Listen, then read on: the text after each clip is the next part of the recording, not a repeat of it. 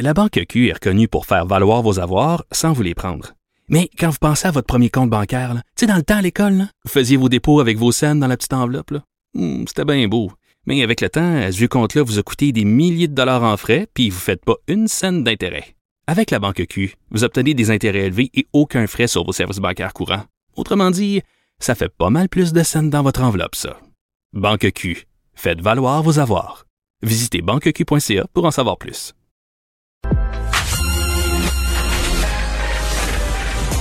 Mario Dumont et Vincent Dessureau. Des propos crédibles, avec des fois un brin de sarcasme. Ben, quand les nouvelles sont moins crédibles. Mario Dumont et Vincent Dessureau. Cube Radio. Alors Alex, euh, dans les nouvelles, on vient d'avoir euh, des entrées de fonds au gouvernement, des entrées de fonds pour le ministère des Finances de 83 000 dollars. Ouais, c'est une belle entrée de fonds. D'où vient-elle, me demanderez-vous? Mais c'est le, j'en ai appris ça sur le Twitter de la, police, la MRC des collines de l'Outaouais, qui disent que hier, il y a 83 personnes qui étaient identifiées dans un Airbnb de Chelsea pour un- une fête. Tous des étudiants. C'est tout un Airbnb, c'est, je sais pas qu'est-ce Ben, que ça fait. je sais pas, une, une maison, peut-être un condo, 83 personnes. 83 personnes, là, c'est du Ça- monde. moi, je pense qu'il y avait peut-être pas beaucoup de distanciation sociale dans Euh, ce cas-là. là. Je, je veux dire, ça devait être, euh, ça devrait être euh, beaucoup de monde au pied carré, disons-le. 1000 dollars d'amende, Mario, pour chacune de ces 83 personnes-là, donc 83 Bon, étudiants. la police précise, c'est tous des étudiants. Tous des étudiants, c'est précisé, 1000 dollars d'amende chaque. Il n'y en a pas un qui y a échappé. Donc 1000 pièces d'amende, surtout quand tu es étudiant. là. Je l'étais il n'y a pas si longtemps que ça. Ça casse fait mal au budget, ça casse le party. Mais quand même, c'est, pas que la petite exagération. Ils ont loué un Airbnb, mais celui qui l'aura loué est complice de quelque chose. Il devrait- Hey, tu, Je sais pas, tu peux, tu j'imagine. tu penses que tu loues à, euh, mettons, un couple qui vivent sous le même toit? Ben, tu, tu peux, tu peux Finalement, te présenter comme un couple euh, tranquille qui vit sous le même toit, qui va aller Finalement, il y a passer 80 81 personnes de plus? Ouais, Ouais, peut-être. ben peut-être. Dans, dans l'histoire le dit pas pour l'instant, mais disons que c'est c'est la police agit pour vrai quand il y a des parties. Alors euh, tenez-le Oui, c'est un rappel de ça. C'est un rappel que les amendes, c'est pas une farce. Alors, on s'est parlé un peu des États-Unis tout à l'heure. D'autres nouvelles aux États-Unis, ben on s'attend à un vote là, en fin de journée aujourd'hui, en soirée, qui va confirmer euh, la nomination de la juge euh, Amy Coney Barrett. Ouais, à la Cour suprême là, à moins d'une surprise là, une grande surprise, le Sénat va donner le feu vert à son entrée dans la Cour suprême.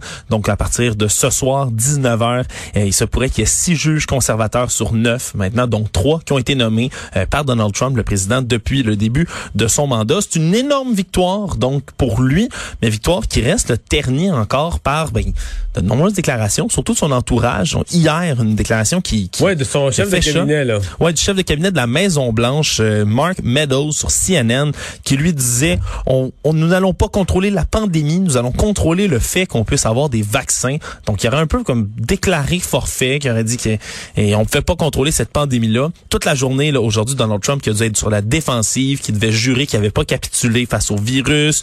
Euh, donc c'est sûr, ça le met dans l'eau chaude, puis ça, ça vient Parce ternir un peu il- cette victoire-là. Parce que il visite les États où ça va être serré, un train d'enfer quand même. Ouais. Comme il avait fait la dernière campagne, là. Oh oui, il avait, il passé ces deux dernières semaines, Wisconsin, Pennsylvanie, à répétition. Et là, c'est encore le même scénario. Les Ouais. États, les États clés. Puis il y a toutes sortes de spéculations aussi encore qui continuent, puis on semble pas avoir de données là-dessus, mais est-ce que ces énormes rallyes que lui fait où lui-même ne porte pas de masque et où, règle générale, c'est plus ou moins là, observé le port du masque parmi la foule, est-ce que c'est des événements qui sont dits super spreaders, donc des super propagateurs? On ne sait pas vraiment. Lui, il dit que non parce qu'ils se tiennent tous à l'extérieur. Il y a quand même une partie des gens qui portent le masque. Même les partie, rassemblements oui. de Trump, il y a une partie qui porte le des beaux masque. masques rouges Make America Great Again dans Par beaucoup exemple. de cas, mais ça reste, c'est des énormes foules. Euh, puis ils continuent un train d'enfer pendant que Mais mettons, la question, c'est est-ce que, mettons, quelqu'un qui est dans un rassemblement comme ça, va se faire tester, mettons, six jours après la COVID? Si on lui demande où il aurait pu l'attraper, moi, je pense qu'il dira pas qu'il était allé à un rassemblement. probablement Tu pas. dis pas que tu vas pas dire, je suis allé à un rassemblement, il y avait 30 000 personnes ou 18 000 personnes, personne n'avait le masque. Tu vas dire, ah, je sais pas, j'ai croisé des gens, je suis allé au magasin, tu Ouais, je pense pas que ouais, ça, ça- moi je le dirais pas. En tout c'est cas, mais tellement c'est gros qu'à mon avis, ils le disent pas.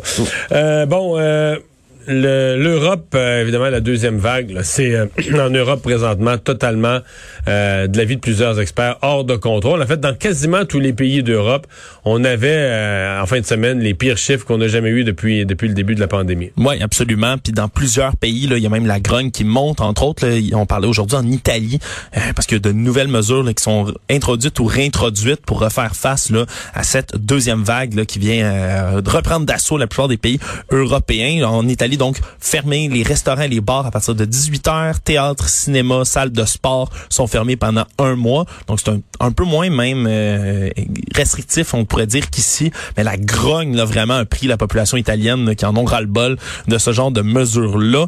L'Espagne qui a imposé un nouvel état d'urgence, des Eux, couvre-feux nocturnes. Hein. Oui, c'est jusqu'au début mai en Espagne.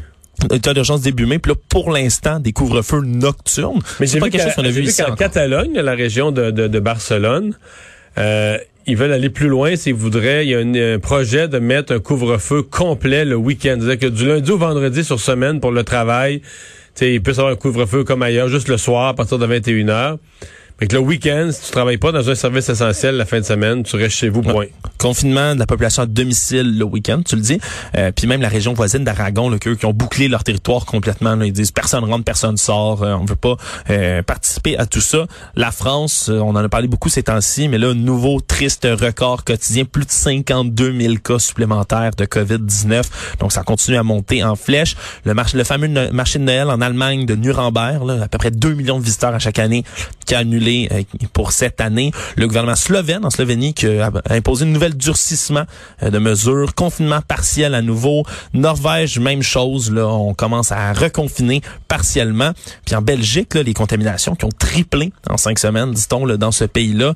Euh, les vacances scolaires de la Toussaint, c'est ces congés-là qu'il y a en Belgique qui sont prolongés en ce moment, le temps qu'on songe à renouveler un peu le, si on veut, le en système Belgique- scolaire pour pas renvoyer les élèves en- en, à l'école. En Belgique et en France, dans plusieurs régions, on demande que les jeunes n'aillent plus à l'école. Ouais, puis Les lycéens, au moins les plus vieux, l'équivalent du secondaire pour nous, ouais. qui soient tous à distance. Puis même en Belgique, là, c'est une nouvelle qui, qui venait tout juste de sortir de la BBC, juste avant que je rentre en onde. Il semblerait que euh, en, Belgique, dans certaines villes, on demande à certains euh, membres du personnel de la santé qui ont la COVID de travailler quand même, euh, de rentrer quand même faire leur chiffre parce que bien. on s'attend, ouais, on s'attend à ce qu'il y ait une surchauffe du système de la santé euh, dans tous les cas. Donc euh, vraiment, ça, c'est, ça continue à frapper l'Europe. Et au Pays de Galles, peut-être un peu plus étrange, plus rigolo. Il y a des restrictions qui ont provoqué colère, mais aussi confusion, parce que ça a l'air qu'il y a une restriction d'acheter des livres et des vêtements pour bébés. Alors que c'est devenu interdit puis que les achats devaient se restreindre à certains produits essentiels. Donc, pas à la place de fermer certains types de magasins, c'est certains types de produits. Tu n'as plus le droit d'acheter. t'as plus le droit d'acheter. Même dans un magasin qui est ouvert où ça serait disponible, que tu n'avais pas le droit d'acheter. Là, il y a des pétitions qui sont parties au Pays de Galles, donc pour dénoncer l'espèce d'injustice ou plutôt d'incohérence dans ces mesures-là. Quoi qu'il en soit, ça frappe l'Europe, mais pas juste ici. Euh, les chasseurs qui sont visés comme étant à l'origine d'une situation qui s'empire en Gaspésie. Ouais, parce que les deux là, plus importantes fins de semaine de chasse sont terminées là, en ce moment. On en avait parlé d'ailleurs, c'était une inquiétude là, dans les dernières semaines euh, que ça Il y en a eu des éclosions. Là. Il y avait un chalet de 16 personnes euh, qui, je pense qu'il y en a la moitié qui sont sorties de là avec la COVID. C'est ça, plusieurs éclosions de COVID-19, donc en Gaspésie, des rassemblements dans des camps de chasse partout, ça donne lieu à des grosses éclosions. Euh, donc là, 16 nouveaux cas de COVID-19 hier enregistrés en Gaspésie, 220 cas actifs de la maladie en ce moment dans la région. Donc on s'y attendait. Il y en a eu dans presque tous les hôpitaux en plus. À part celui des îles de la Madeleine, il y en a eu dans presque tous les hôpitaux. Donc, euh, ça simplifie, simplifie pas les choses. Euh, et finalement, tu veux nous parler du Florida Man du jour? Ouais, ça, ça avait pris l'assaut d'Internet. Hein. On disait que peu importe la journée euh, dans l'année, vous écrivez une date, vous écrivez Florida Man, ça va vous sortir une histoire où il y a un homme Il y a, de la il y a Floride toujours un homme en Floride qui a fait, qui a fait quelque chose qui mérite de passer qui aux a fait nouvelles. quelque chose qui mérite de passer aux nouvelles, puis très, très rarement pour les bonnes raisons. Mais là, on a notre champion euh, qui est passé aujourd'hui en cours pour un événement survenu samedi, un homme de 26 ans qui est accusé d'avoir volé un bulldozer. Donc, une grosse machine. là, dans, un volé un site, bulldozer. dans un site de construction pas loin. Il l'a pris, il l'a démarré et il est parti au travers d'un quartier complet en détruisant systématiquement le devanture de terrain de tous ceux qui portaient sur leur terrain un petit panneau euh, pour Joe Biden. Pour les candidats embarqué- démocrates. embarqué sur leur terrain avec le bulldozer. Avec le bulldozer pour, à la place de juste aller enlever les affiches, là, ce, qu'on- ce qui est déconseillé et illégal, mais lui passer à coup de bulldozer. Il aurait même détruit plusieurs clôtures, des devantures de cours, euh, des panneaux de signalisation aussi, de vitesse, entre autres, avec Fait qu'il son se dans bulldozer. le quartier à bulldozer puis il chassait les affiches, les petites affichettes là, de Biden. toutes les affichettes de Biden et des démocrates en ce moment. Euh, ce qui continue, puis ce qui est plus drôle, c'est que lui doit présenter sa défense en cours aujourd'hui. Et il est pas capable de raconter sa version des faits parce qu'il dit qu'il était beaucoup trop sous pour s'en souvenir lorsque c'est arrivé. Donc, euh, il se pourrait s'ajouter euh, état euh, de conduite en faculté affaiblie. D'un bulldozer. D'un bulldozer sur des terrains. Donc, euh, toute une histoire encore en Floride. Merci Alex.